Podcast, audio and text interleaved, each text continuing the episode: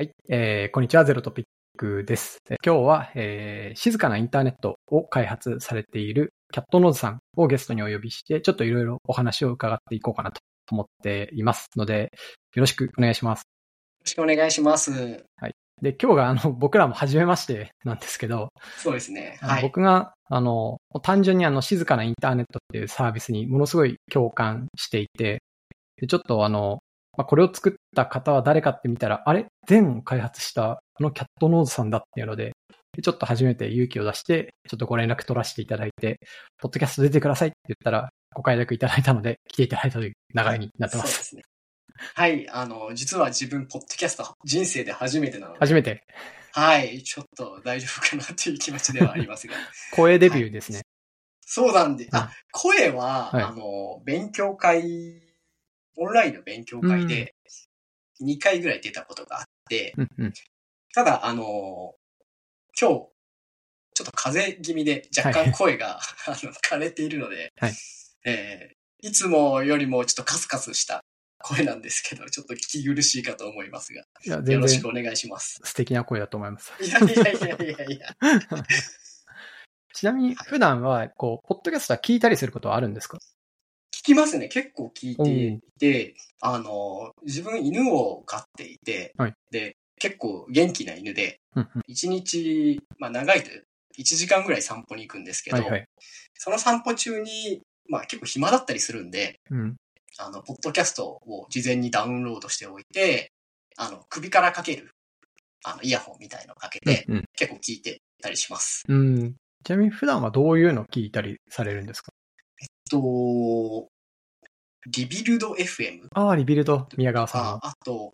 そうですね、えっと、 Off Topicおー、とか、近しいのが出てきた。そうですよね、前なんか、あの、一緒に撮ってましたよね。そうなんですよ。あの、宮武さんと一緒に撮らせてもらったりしてました。そうですよね。はい。そうなんです。そのあたりが、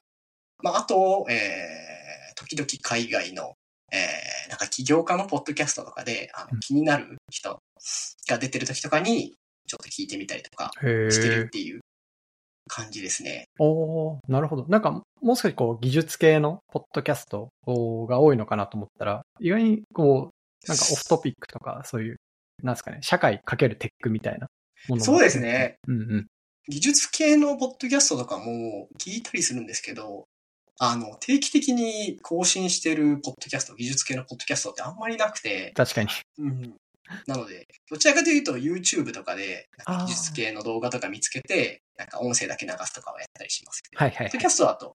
どちらかというと、なんか社会一般的なものとかだったり、なんか起業家の人だったり、まあオフトピックみたいな、ちょっとトレンドっぽいのうんものを聞いたりとかしてます。うんなるほど。確かに。なんか、聞いてるもの僕とあんま変わんないなっていうのが。あそうですね。はいそうなんですよね。うんはい。ありがとうございます。じゃあちょっと早速、キャットノーさんについてちょっといろいろ聞いていきたいんですけど、まずかん簡単にで構わないんで、あの、こう軽い自己紹介をいただけたりしますか？はい、わかりました。はいえー、キャットノーズと申します。あの、自分は、えー、もともと大学では、まあ、あの、IT とか全く関係ない、えー分野、うん。まあ、具体的には、えー、森林とか、ううんん、そっちの研究をしていて、え、森林っていうのはあの、フォレストですか？フォレストですね。フォレストか。フォレストやってました。あ フォレストやあってた。のー山の中に行って、はいあの、木の幹の太さとか測ったり、あ、ね。と、なんか虫を捕まえたりとか、うんうん。そっちの、なんかよくわからない、なんはいはいかですね、あの、森の中で活動するみたいなことをやってました。なるほど。で、えっと、すいません、これすごい、なんか簡単にじゃない自己紹介あ、いいですよ。全然あの、はい。いくらでも尺は。すいません。はい。あの、で、えーその中で、えーまあ、えーまあ、学業とは関係なく、うんあの、まあ、バイトみたいな感じで、あと趣味みたいな感じで、その、えーデザインだったりとか、あの、まあ、デザインツールの勉強とか、まあ雑誌の、えーを作ったりとかをしするようになって、そのあたりから、まあどちらかというと、テック系のところに触れていって、で、まあ、バイト代わりに、あの、ウェブサイトの制作、うん企業からウェブサイトの、ウェブサイトの制作とかをするようになって、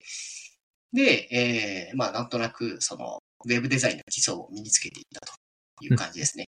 で、その後、えー、新卒で、ちょっと名前は、えー、公には言いづらいんですけど、はい、えっと、某、えー、メーカー、大手メーカーに入社して、で、そこでもう全く、えー、IT とは関係ない、まあ、マーケティングの仕事とかをしていました。はい、じゃあそこでもフォレストも関係なく、フォレスト全然関係なかったですね。ウェブデザインも関係なく、マーケティングの仕事。はい。で、えー、っと、まあ、そこで働きながら、微妙に、えー、副業的な、まあ、副業、ちょっと NG だったんですけど、まあ、密かに副業は続けていて、はい。で、えー、その新卒で入社した会社は、もう2年ぐらいでちょっと合わなかったのですぐ辞めてしまって、そこから本格的に、あの、ウェブデザインだったりとか、プログラミングとかを使って、まあ、仕事するようになったという感じですね。うんうん、で、はい。で、基本的にはもう最初個人で、あの、活動していて、と、まあ、サルバカっていうウェブメディアみたいなものを始めて、はい、で、それが、えー、結構伸びて、最終的には、その年間3000万。一番ピークだと多分3500万 PV ぐらいたメディア。これ月間ですか？えっと、あ、ごめんなさい。えー、年間ですね。年間。年間です。いや、いや、でも、でもすごいですよね。思ったより伸びたっていう、そうですよね。なんかこれを1ヶ月単位のトラフィックに割り戻すと、だから300万 PV とか下手したらいってるってことですよね。あ、そうですね。ピークだと300万 PV を超えていて、はい。でそれでまあ、あの生活はできるなっていう状態になって、そこからもなんかあの個人で、まあ、あの、ウェブデザインのテンプレート、ワードプレスのテンプレートをリリースしたり、えー、まあ途中であの IT 系のスタートアップに一回入って、はいはい、何でも屋をやったりして、で、その後また個人で、えー、活動していく中で全を、全っていう技術系の記事の投稿サービスを作って、で、えー、クラスメソッドに、えー、譲渡して、えー、クラスメソッドで働き出して、まあ今も、えー、実は片足クラスメソッドに突っ込んでいるっていう。そうなんですね。はい、週1だけ働いていて、はい、っていうような中で、まあ、常になんかこう、並並行して何かしら作っているような状態で、で、あの、静かなインターネットは、えー、まあ、禅をやりながら、えー、ちょっと空き時間で、えー、ちょこちょこ作って、まあ、1年ぐらいかけて、えー、2023年の11月にリリースしたみたいな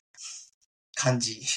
自己紹介。あ、いやいや、なってるなってる。なんかやってきたことみたいになっちゃったんですけど。いやいや、あの、十分僕としては聞きたいところがいっぱい出てきたなと思ったんですけど、まあ、まず1個目聞いてみたいなと思ったのは、あの、ウェブデザインに対する、並々ならぬこだわりを感じるんですよ。で、そのデザインって言ってる範疇は、あの、本当ユーザーとしてのインターフェースもそうなんですけど、普通にレスポンスのパフォーマンスとか、えっ、と、そのトータルの、あの、ユーザーがウェブサイト、サービスを使うときの体験に、めちゃめちゃこだわってるんだろうなっていうふうに、えっと、思っていて、あの、それは静かなインターネットを使っていても、表示速度が速すぎてビビるっていうところから僕はまず、あの、関心がスタートしてるんですけど、あの、なんかここに対するこう、なんですかね、この熱意とか、あの、こだわりみたいなのは、こうどういうとこからどう発生してるんだろうっていうのを聞いてみたいなって思いました。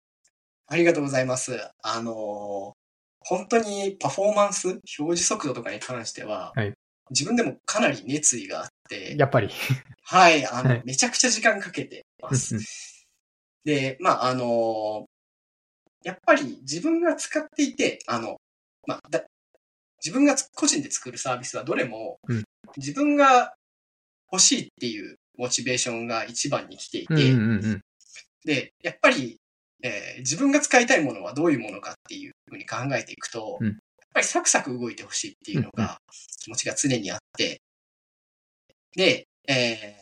まあビジネス的な観点で見ると、そこまでやっても、まあ表示速度に、あのー、0.01秒までこだわってもしょうがないみたいな感じなんですけど、あのー、もう半分自分の趣味みたいな感じで、えー、少しでも早く、あの、表示できるようにこだわるみたいなことはやっています。で、まあ最近は本当に趣味の側面が大きくて、あの、どこまで早くできるか、あの、で、えー、コストを抑えつつどこまで早くできるかみたいなところをチューニングするのがすごい好きっていうのがあります。で、えー静かなインターネットで言うと、例えば、あの、記事一覧の、はい。一覧ページ。えー一覧ページから記事詳細ページはいはい。に遷移するときの、えー表示のところは、めちゃくちゃ時間をかけて、その、もともと、えー、Next.js っていう、その、ウェブサイト、ウェブ、まうんあ、アプリケーションを作るためのフレームワークを作ってるんですけど、フレームワークを使ってるんですけど、はいそれにない機能を、こう、自前で開発して、こう、なるべく余計なデータを取らずに、うん余計な更新をかけずに、余計なスクロールを発生させずに、えー画面を切り替える。うんうん。URL を切り替えるみたいなことをこだわってやったりしてました。いや、これは本当に企業が作るサービスでは見ないレベルの域だなっていうふうにおあありがとうございます。思っあので感動したんですよね。そうですね。ありがとうございます。ただちょっと、あの、コスト面も結構気にしていて な、るほど。あの、コスト気にしなかったら、はい。もう0.1秒とか0.2秒とか早くできるなっていう感じがあって、なるほど。若干不完全燃焼でもあなるんですけど。俺はまだまだこんなものじゃないぞと。こんなものじゃないっていう、お金をつぎ込めば、もっと早くできるぞっていう気持ちではあるんですけど、なるほど。はい。まあ、一応バランスを見て、はい今。の形に落ち着いてるみたいな感じですね。こうご自身が欲しいものを作るっていうところは、なんか、あの、僕もその立場は違うんですけど、まあ一人の起業家というか、あの、事業を作る人間としても、あの、そこのモチベーションはすごい同じだなっていうふうに思うんですけど、なんかもう一個あの、今のパフォーマンスの話だけじゃなくて、まあ普通に、その、ウェブサービスというか、UX って観点でもものすごい優れてるなと思ってるんですよね。それはなんか、あの、よくある100得ナイフになってないとか、あの、すごい切れ味のいいハサミが作られてるような感じがあって、なんかここに対しての、そのインターフェース上のデザインに対しても、なんかすごいこだわりがあるように思われるんですけど、こちらもいかがですか？そうですね。あの、特に静かなインターネットに関しては、もうそのあたりの、こう、体験だけで勝負してるサービスみたいな、体験だったりとか世界観だけで勝負しているサービスなので、まあ、他の自分が作ってきたサービスと比べても、ちょっとあの、こだわりが違う感じはありますね。で、特に、その、文章、長文の投稿サービスって、えーノートだったりとか、ハテナブログとか、かなり盤石な地位を築いていて、はい。でそこが競合に当たるわけなので、うんうん。普通にやったら、うんノートとかはてなブログでいいじゃんっていう風にんな、なるので、うんうん。自分でもそう思うし、なので、あの、まあただ自分がノートとかはてなブログではちょっとなんか書きづらいなっていううん気持ちがあって、なんかそれが何かっていう風に考えていくと、やっぱりなんかこう、えーその体験だったりとか世界観だなっていうところに、まあ、繋がっていて、まあ、最終的になんか、なので、静かなインターネットについては、もうひたすらそこを、うん、体験の部分うんうん。ばかり、えーそこにばかり時間かけて作ったっていう形になります。なるほど。ちょっと、これ、この後の方で、えっと、静かなインターネットについては掘り下げて、もう少し聞いていきたいなというふうに思ったんですけど、えっと、やっぱりその体験に対する並々ならぬ、うーなんですかね、こだわりというか、あと、その洞察みたいなものって、その今までのこの、あの、フォレストから始まった中で言うと、やっぱりその個人で物を作り始めたってところから、こう磨き込まれてきた部分なんですかね。そうですね。うんあの、やっぱり、えーなんというか、あの、誰かに頼まれて作ったものだったら、要件が決まっていて、うんうん。その要件を満たすものづくりになると思っていて、確かに。まあ、パフォーマンスについてはあんまり要件に入ってこないというか、うんうん要件に入れづらい。その、そもそも作ってみないとどのぐらいのパフォーマンスが出るかわからないので、その、要件に何秒以内に返すとか、何秒以内に表示するみたいなものが入ってきづらいので、なんかどうしても、まあ、こう、いろいろと処理が入ってきて重くなってしまいがちみたいなところがあって、で、やっぱり自分で作る場合だと、最初に要件をかっちり決める必要がないので、その、作りながら、あの、できる限り体験を良くするっていうところを、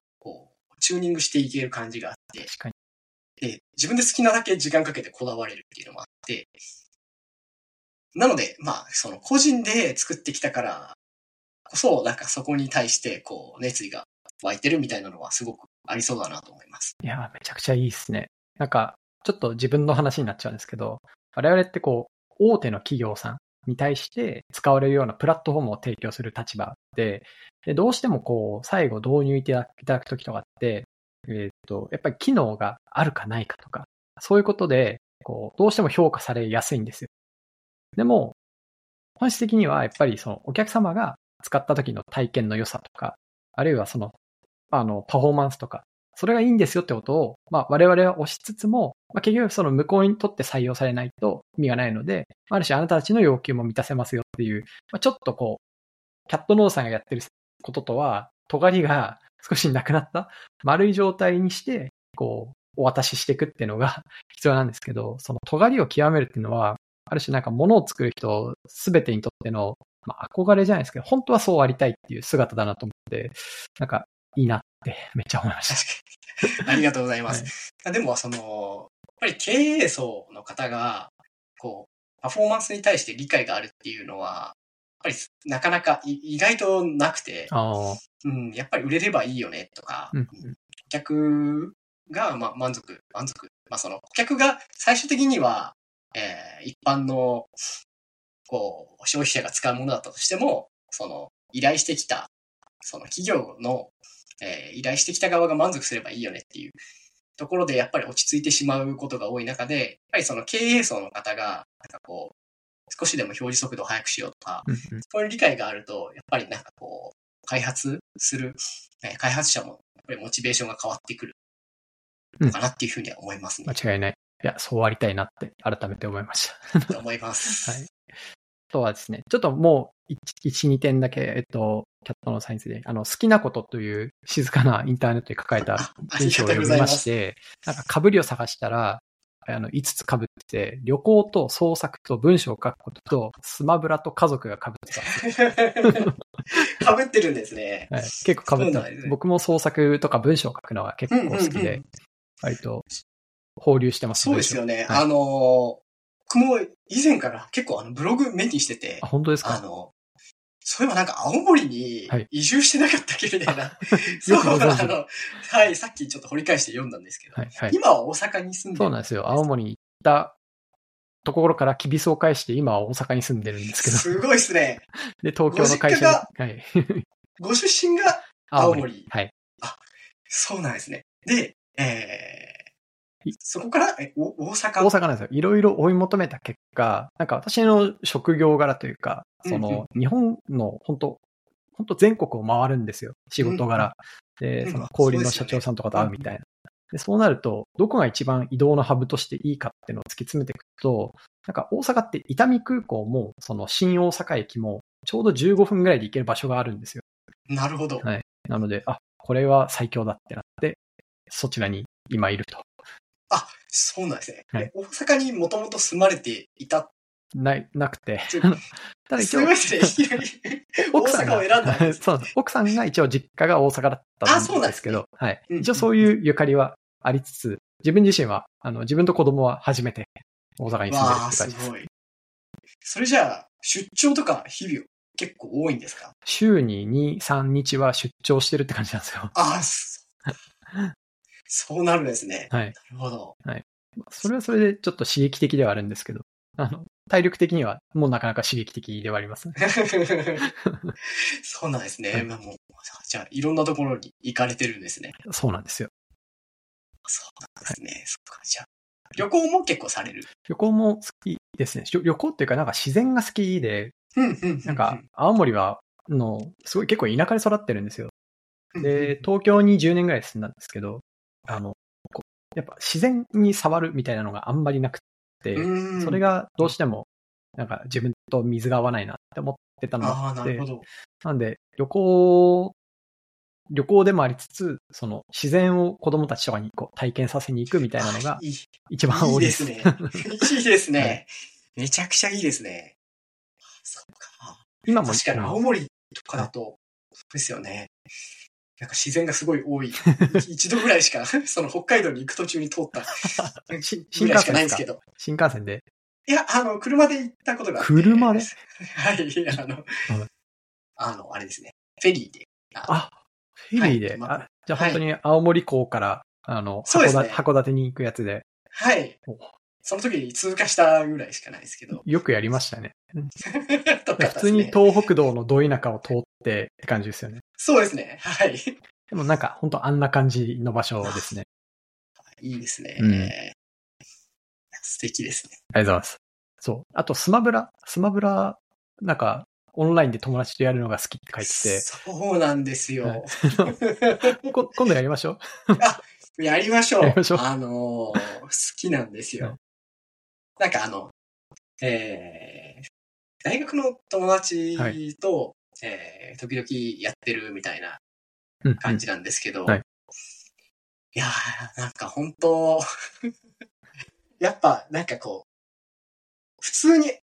なんかこう話すよりも、はいこう、なんかゲームやりながら話すと本当楽しいなっていう。めっちゃわかりますね。はい。なんか、そう、僕も全然あのゲームとかややんなかったんですけど、コロナがあって、なんか家にと子供と一緒にいなきゃいけないっていうので、はいはいその。子供コミュニケーション的な文脈で始めたんですよ、ゲームを。あ、そうなんですね。そしたら、なんか、その自分が好きなアーティストがスマブラめっちゃ強いってことを知って、あじゃあスマブラやってみるかって言って、そこからなんか本当毎日10分15分ぐらいだけでもすごい。やるみたいな感じで、ガノンドルフを頑張って、あの、この前 VIP に入れたとこでした。すごい。いやー、あの、いいですよね。自分は、あの、ちょっと自分弱いんですけど、はいはいあの、もうキングクルール。あを二日天敵。だ。天敵だ。もうあの、パワー系で、とにかく攻めるっていう。めっちゃわかります。あの、王冠投げて、そう、もう王冠と、腹で。はい。そう、腹でカウンターしてみたいな。めっちゃわかる。いや、一番嫌いな、嫌いな部類ですね。対戦するのすごい楽しいんですけど、よく負けてる部類だ。あ、そうです。は 今度やりたいですね。い。ちょっと今度ぜひやります。ぜひ、はいぜひぜひ。えーっと、やばい。このまま全てを消化してしまい、時間を消化してしまいそうなんですけど、あ、もういい、いい、もう一個だあけキャットノーさん関連で、なんかあの、30歳になった時のブログ書かれて、なんか、あの、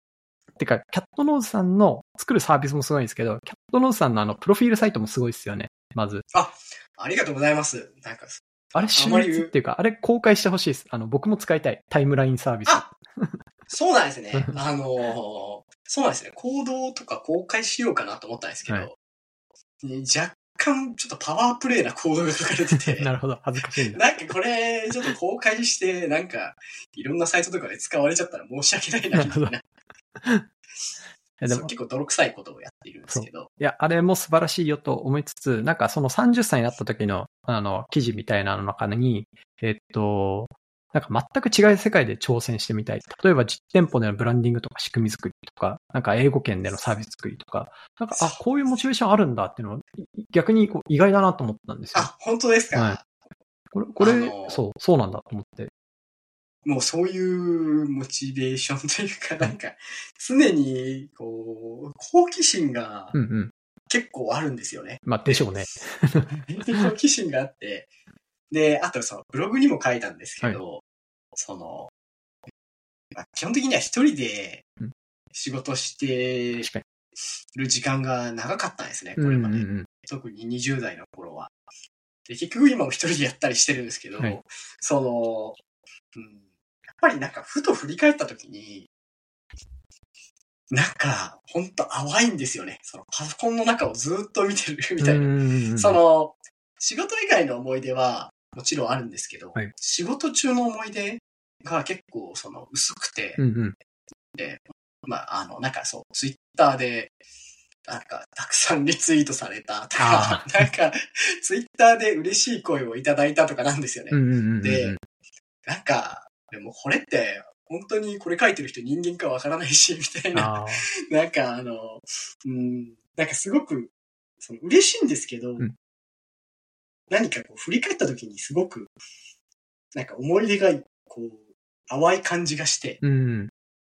で、自分は結構その、えーまあ、一時期その、ちょっとしたスタートアップ、小さなスタートアップで働いてた時に結構楽しかったですね。あで、思い出も結構残ってるし、うんで、未だにこう、付き合いがある友達も、その、2、3人できたし、なんか、短い期間だったけど、すごい濃かったなって思って、やっうん。ぱりなんかこう、誰かとワイワイ何かをするっていうのが、すごく好きだなと思うところがあってうん、で、まあ、その一方で、自分で一人でなんかこう、作るのも好きなんですよね。うんうんうんうんっていうので、こう、日々葛藤してるっていう 気持ちがあってうん。、はい。で、まあ、その中で、あの、まあ、一つ、えーそれにつながるところで、こう、やってみたかったこと、やりたかったこととして、ちゃんと思い出うんを、まあ、せめて残すようにしようん。う。で小さなことでも、ちゃんと思ったこととか感じたことを残すようにしようっていう、えーところが結構その、静かなインターネットっていうブログサービスを作ろうと思ったところにもつながっていたりして、うんうん。こう、まあ、ここ2、3年は結構葛藤してます。あー どう生きたらいいんだろうみたいななるほど感。じで。はい。なんか、あの、差し出がましいですけど、僕は多分その逆の葛藤は結構ある方だと思っていて、うんうなんか自分も自分一人で何かを生み出して、でそれによってこう状況を変えたりとか、えーできたら、まあ、どんなに楽だろうって思うことは逆にあるんですよ。例えば、そう、僕らの授業って、えっと、なんかいろんな、その、元はこう、自分たちが、あの、起業した時に作ってたプロダクトが、まあ、タベリーっていう献立を推薦するようなアプリがあって、うんこれさえうまくいったら自分たちも食っていけるし、大きくなるし、っていう事業を目指したんですよね。なんですけど、やっぱりこの業界においてはそれは難しくて、じゃあなんかネットスーパー自分で作ってみたけど、やっぱ難しくて、いや、ここの事業、ネットで、なんか、なんですかね、生鮮食品を買ったり売ったりするっていうものが社会にこう組み立てられていくには、まあ自分たちはソフトウェアとか、それをデリバリーする力、逆に、えー他の部分は小売さん、えーと一緒に組んで、なんか、なんか、すごいよく、たくさんの人が巻き込まれて何かが生み出されるっていうことをやらなきゃいけないから、そうしようって言って、まあ、事業としては適用して頑張ってきてるんですけど、これ、あの、要は真逆じゃないですか。自分たちで状況を変えれなかった、れないし、変えれたわけでもないし、あるいは、えっと、多くの人を巻き込むことによる、要はストレスとか大変さがあって、あの、逆の悩みあるなって 聞きながら思いました。いや、それは本当に、やっぱり起業家の方だからこそ感じる部分なんだろうなっていうのは。あ、でも差差はないですよ。多分同じだと思いますよ。その一人のこう創造者というか何かを作りたい人っていう意味で言うと多分本当に差がなくて、あの、なんですけど、まあ、そだから僕はこうスタートアップをやるとか、スタートアップで大きいものを目指すものの、なんか逆というか裏は、一人でものを作って、なんか世の中を動かせるか、もしくはこうスモールビジネス的に、こうんうんう小さく回る仕組みが作れる、エコシステムが作れる。なんか、このどっちかだなっていう感じがしてるんですよね。うんなるほどですね。じゃあ、10X の、えーえっと、今のサービスにもそのあたりの思想が現れているというか、なんとなくこうんうんのサービスの、こう、LP を見たぐらいなんですけど、はいはい。なんか個人的にすごいいいなと思ったのは、なんかすごい地域の、うんうん。なんかこう、小さなスーパーとか、うんうん。なんかあの、この県にしかない。スーパーみたいなうんところに向けて、こう、寄り添ってやってる感じがあって。なんかすごい素敵だなと思いました。ありがとうごなざいます。んかこう、そう、大手をガンガン狙っていくみたいな。感じじゃなくて、そう。まあなんかこう、より、うん。両方の性質があって、小売業界ってすごい面白くって、なんかすすごいイオンみたいな、イトーヨーカドーみたいな大手もいれば、やっぱ地域には地域にしかこう発達しないエコシステムみたいなのがあって、なんかこの証券はうちが強いんじゃみたいな小売さんもいらっしゃるんですよね。うん、なるほど。群雄割拠みたいな。だから、なんかその両方のダイナミズムがあるっていうところはありますね。うん。なるほどですね。なんかあの、コンセプトだったから、なんかあの、目の前の一人。の課題を解決するみたいなことが書かれていて、それすごくいいなっていうふうに思いました。なんかこう、自分もなんとなくそういう、なんかうん気持ちでやっていきたい部分があって、なんかこう、大きな、こう、ビジョンを掲げて、こう、なんかこう、ビジネスを大きくするっていう、モチベーションというよりかは、こう、目の前にある、こう、うんえー明らかな問題だったりとか、明らかに、えーこうしたら、えー嬉しい人がいるよねっていうところに向けて、やっぱこう、やっていってる、うんうん。こう、その課題を解決しに行っている人は、すごい、うん、かっこいいなっていうふうに、個人的にいつも思ってます。あいや、自分がそうかどうかは置いといて、あのそうありたいですね。いや、本当に。いや、なんか意外と起業家の方で、なんか、うんうん、そういう、まあ個人的にイメージですけど、うんあんまりそういう方っていうか、なんかそういうビジョンを掲げてる人って少ないような気がしていて、なんとなく、こう、やっぱり、えー、サービスをでかくする、うんうんうん。会社をでかくするみたいなことが、やっぱ最優先。で、それをやっていった人が、やっぱかっこいいよねっていう。ああ。あの、なんとなくそういう雰囲気がスタートアップ界隈にある気がしていて、うんうんうん。なんかそういうのもあって、なんとなく自分は、うん、今のところ、うんうん。あんまり、イケイケのスタートアップとかで、なんか働こうとはなってないみたいなや感じがありますねあ。の、正しい気がします。でもなんか、一つだけフォロー、フォローじゃないですけど、あの、お願いします。いやいや、あの、しておくと、やっぱりその、誰かの目の前の問題を解決する。で、その目の前の人数が増えていくと、やっぱりその事業としてもすごくうまく成立しているとか、事業としても大きく稼いでいるっていうことがないと、やっぱその、フォローできる人の数って増えていかないなっていう、このジレンマに、多分それなりに、あの、あ僕は結構悩みますし、だから、まあ本当はこの出した機能の改善をもっとやりたいんだけど、なんかそっちじゃない方向にリソースを振らなきゃいけないよなっていうジレンマを自分で自覚しながら飲み込まなきゃいけないみたいなのも当然ありますし、まあ、もしかしたらそういうの全然感じずに突っ走る人もいると思うんですけど、まあ、結構起業家もこう0から100まで振れ幅めっちゃいるなとは思ってます。なるほどですね。はいなるほどです。納得です。いや、分かり合えたな。ありがとうございます。で、ちょっとあの、キャットノーさんの話、前半っていうところで、ここからあの、静かなインターネットの話に、インターネットな、ちょっと発音になりましたけど、インターネットの話に入りたいなと思ったんですけど、あの、きっかけ、ちょっと深掘りたいなと思っていて、あの、ちょっと今の会話の中でも出てきたものの、改めてこう、どういうとこから、こう、着想があったか、みたいなのを、そうですね。はい。はい、えっと、一番最初は、あの、やっぱり、こう、なんか自分、自己満足の文章を書きたいなっていう気持ちが、結構前からあって、うん。で、えーまあ、その、日記、もともと文章書くの好きで、うん。そのブログとかも、あの、昔はやっていたりして、で、うんなうんやっぱりなんか書くと、こう、記憶に残る感じがあって、で、えっと、まあ、自分でただ、自分で日記をプライベートに書いてると、なんとなく、こう、続かない感じがあって、ああ、わかる。微妙に人が見れるぐらいの、なんか、わか ちょっと奥のところで書きたいみたいな。うんいいねとか、あの、もう恥ずかしいからつけてほしくないんだけど、うんうん。あの、ただなんか、こう、文章を、まあ、人にも、見たい人には見てもらってもいいみたいなうんうん。感じで書きたいって気持ちがずっとあって、で、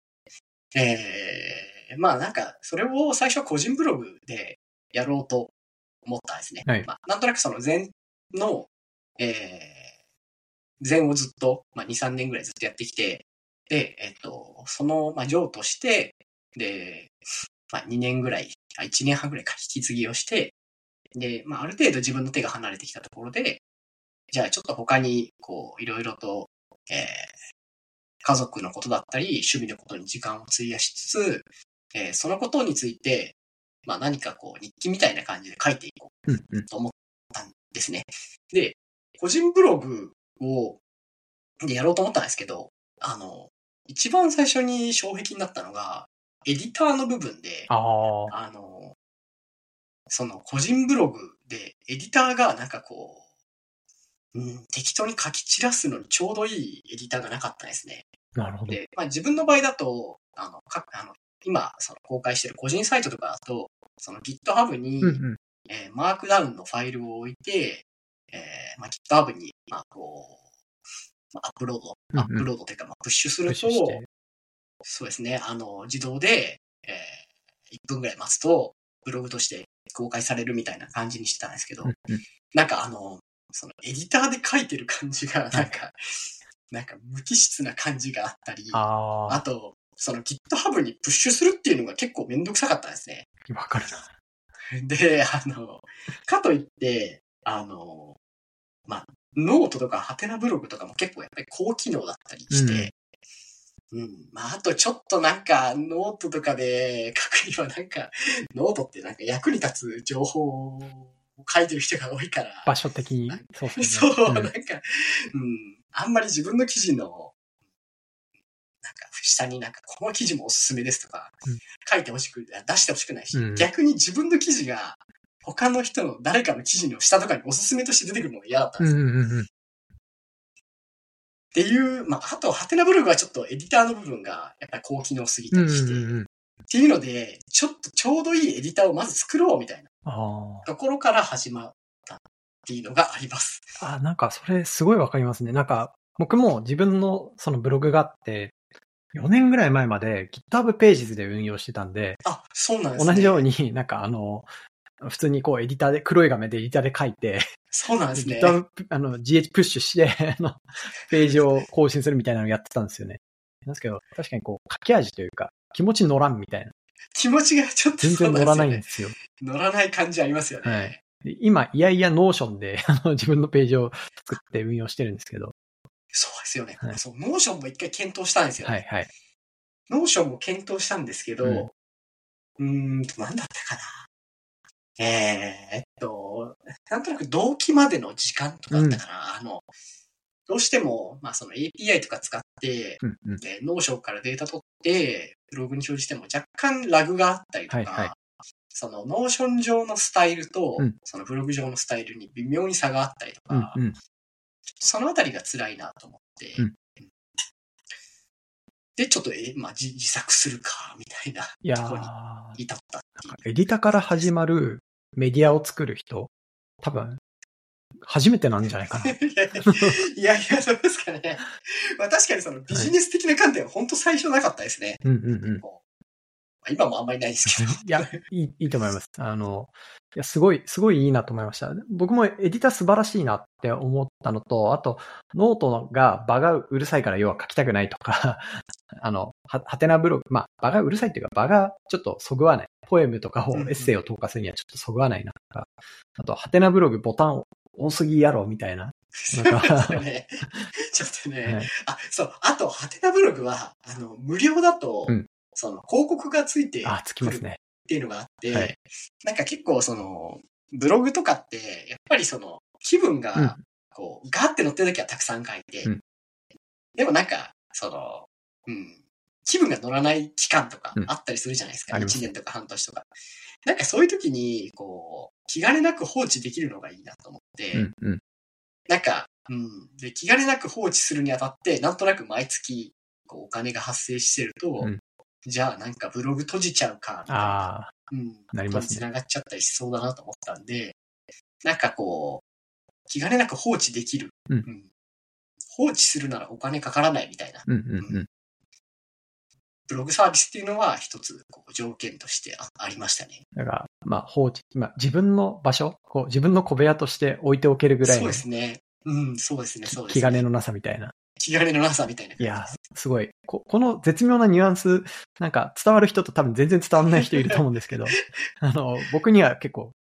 あ、ぐさっと刺さりましたっていう。いや、本当にもう、あの、り開発中は、なんか、このサービス需要あるのかなと、ずーっと思ってて、あなんーか、なんか、これ、うんどうしようかな、招待制にしようかなとあか、うん、とりあえず自分だけのものとして一回出して、うん。なんかとりあえず知り合いにだけ使ってもらおうかなとか考えたりして、うんうん。でも、なんかあの、最初、リリースする前は、はい。なんか300人に1人ぐらいに刺さればいいかなっていうふうに思っていたんですけど、こう、リリースしてみると、まあ、100人に1人ぐらい刺さる人がいたみたいだみたいな感じで、結構それは嬉しかったですね。結構、その、まあ、全もそうですし、なんかこの、個人開発したものをリリースするときに、こう、気をつけてることとかってあるんですか？ああ、まあでも、すごく、すごくいろいろあって、あああ、すごくいろいろありますね。はいそのねまあ、技術的なところで言うと本当にたくさんあって、はいはい。チェックリストみたいなの作ってて、なるほど。あの、それを全部満たすとかうんやったり、まあ、あと、その、えーまあ、サービスによるものの、うん。その、えーやっぱり、こう、リリースすると責任が発生するなとはすごく思っていて、うん、個人開発だったらそんなの気にしなくてもいいじゃないかっていう、えー、意見もあると思うし、自分ももともとはそういう気持ちだったんですけど、はいこの禅っていうサービスを出してみて、思いのほか、こう、ユーザーがついて、うんで、こう、そこに、うん、自分の、こう、貴重な、うん、知見を投稿してくれてる、うんうん、人がいる中で、なんかすごい責任が重いなっていう。のは感じていて、で、それは、その、ユーザー数に関わらず、あの、まあ、前以降出したサービスについては、あの、ちゃんと、その、使った人が、えー、最後、その、えー、なんだろうな、うん、嫌な気持ちにならないようにうん。したいなと思っていて、で、その、例えば、その特に文章投稿サービスの場合は、うんうん。すごくその文章って、その人にとっては、まあ価値が大きいもの。まあうん。人によるとは思うんですけど、うん。すごく、あの、ずっと取っときたいと思う人もいると思うので、はいあの、えー特に、えーリリースした後長く続けられるうんうん。かどうか。で、そこに対して、えっと、お金がすごくかかるから、えー黒字化できなかったから、クローズしますっていううんうん。ことがないようにう、ん。すごい気をつけてます。あまあ、もしくは、まあ、ちょっと前に、えっと、半年ぐらい前に、誰でも AI メーカーっていうちょっとネタ系のサービスを作ったりしたんですけど、それについては、逆に、あの、ユーザーの大事なデータはもらわないようにする。なるほど。ようにして、まあ、あの、遊びだけで完結するようにして、うん別にサービスが終了しても、あの、うん、別になんか、その、楽しかったよねで終われるうんうんものだと思うんですけど、まあ、文章投稿サービスについては、あの、長期間やらなきゃいけないし、うん。で、静かなインターネットについては、リリースする前から、まあ、10年はやろう。なるほど。気持ちで。で、仮にあ辞めたい人が出てきた場合も、えー気持ちよく、こう、辞められるように、うんエクスポート機能とか、うんうん。まあそういう機能について最初から、えーちゃんと使えるようにしようっていう。まあ、そのあたりは結構、こう、リリースする前に気をつけてます。ああ、なるほど。だからやっぱ使う人にとって重要なコンテンツを預かるってところが、なんか本当コアにあって、じゃあ、そのコアを絶対崩しちゃいけないっていう上で、その、じゃあ何を解決するかとか、積層されてってる感じですね。そうですね。んそうですね。そこの責任は、最近は、あの、特に一番大事にしている感じがありますね。なんか,、はいうん、なんかもう企業経営者とあんま変わんないですね。それで言うと、どうやってこの、特にこうウェブサービスとかなんか出してしまうと、自分もこうサービスをクローズしたことがあって、クローズするときに、いやなんか本当にぶっ刺さっている人というか、ここれがないともう暮らせませんぐらいに言ってくれてる人がいるのに、クローズしたときにいただいた反応とかに、結構もう、結構なんていうの、厳しい気持ちになることがあっうんたんですよね。まあ、ある種責任を果たせなかったなっていう。えーと、なんかそういうことをもうすでにこう想定されて動かれてるっていう。そうですね。まあ、あの、特に日記とかは、やっぱ、うん、重いですよね。柔らかい部分預かりますからね、人のい。や、本当に、うん、自分も、あの、10年後とかに、その、やっぱり見返したいなはいはいはいはい。うん、で、特に、その、自分に向けた文章って、自分のために書いた文章ってうん、見返したくなるんですよね。うんうんうんうんうん。なんかこう、ツイッターとかに投稿したツイートとかって、なんか別に5年前のものとかはい、振り返りたいってあんまりならないんですよ。ならないですね。ならないですよね、うんあんまり。で、それはなんとなくやっぱり、こう、人に向けて、うん。ちょっと自分の、なんか誰かに向けて書いたうん。みたいな感じだったりとか、まあ、あと、その、やっぱり、こう、見返すにはやっぱりノイズが多かったりしていて、うん日記ってやっぱりこう、見返したいものだと思うんですよね。うんでもしかすると、そのみ、それを見返すのは、その、自分だけじゃなくて、うんもしかすると、えーそれを書いた人の、えー息子とかむ、えー娘かもしれないし、はいはいうんパパはこういう人だったんだ、みたいな。うん。で、自分もなんかなんとなく自分が書いた文章を、うん。で、どういうことを考えて育児していたかとか、うんうんなんかそういうことをなんとなく残して、なんとなく、えー子供が大人になった時に、なんかそれを見てもらってもいいなっていう、うんうんうんうんなんかこれだけ愛されていたんだみたいなうんうん。ことを思っててしていて、なんかそういうことが、あの、まあ、自分以外でも、えーサービスの利用者の中にいるかもしれないので、やっぱりすごく、あの、できる限り長く続ける。うん。たとえ、あの、まあ、赤字、うん。まあ、赤字にはもともとなるだろうっていう想定はしていて、うん。それでも、あの、長期間続けられるように。っていうようなことを、まあ、すごく念頭に置いて、なるべくコストがかからないように、あの、作るなるほど。っていう感じですね。なんかあの、企業経営の世界に Going Concern っていう、あの、企業は永続するっていう前提をもとに、その作られるっていう考え方があるんですけど、そ、そ、それを地でやってる人たちはそんなに多くなくて、なんかそその辺の企業よりも、はるかに Going Concern というか、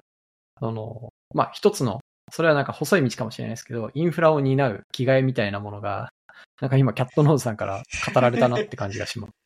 ありがとうございます。そう、あの、なんとなく自分の場合、その、えービジネスにしたいっていううん、モチベーションが強ければ強いほど、なんとなくこう、サービスの寿命を。縮めてしまう感じがあって、うんうん。うん。やっぱり黒字じゃないと、黒字じゃないならサービスやってる意味がないよね、みたいな、うん。うん。ことを、こう、やっぱりモチベーションが、うん、自分が、自分っていうか、やっぱりこう、ちゃんとビジネスとして成り立たせたいっていうモチベーションが大きいと、うん、やっぱりなかなかうまくいかなかった時に、クローズしようっていうところにつながっちゃうと思うので、うんうん。今回はどちらかというともう、あの、最初から諦めて、うん。趣味サービスっていう風に割り切って、あの、その代わり自分は、あの、他で、えー稼いだお金を、あの、ここにつぎ込むっていう 趣味なので、みたいな。気持ちでいるっていう、いやはい、感じですね。ーなんかあの、そうですね。僕もこのメディアメディアサービスって、なんか、いわゆる、まあイン、インターネット要はネットワークなんで、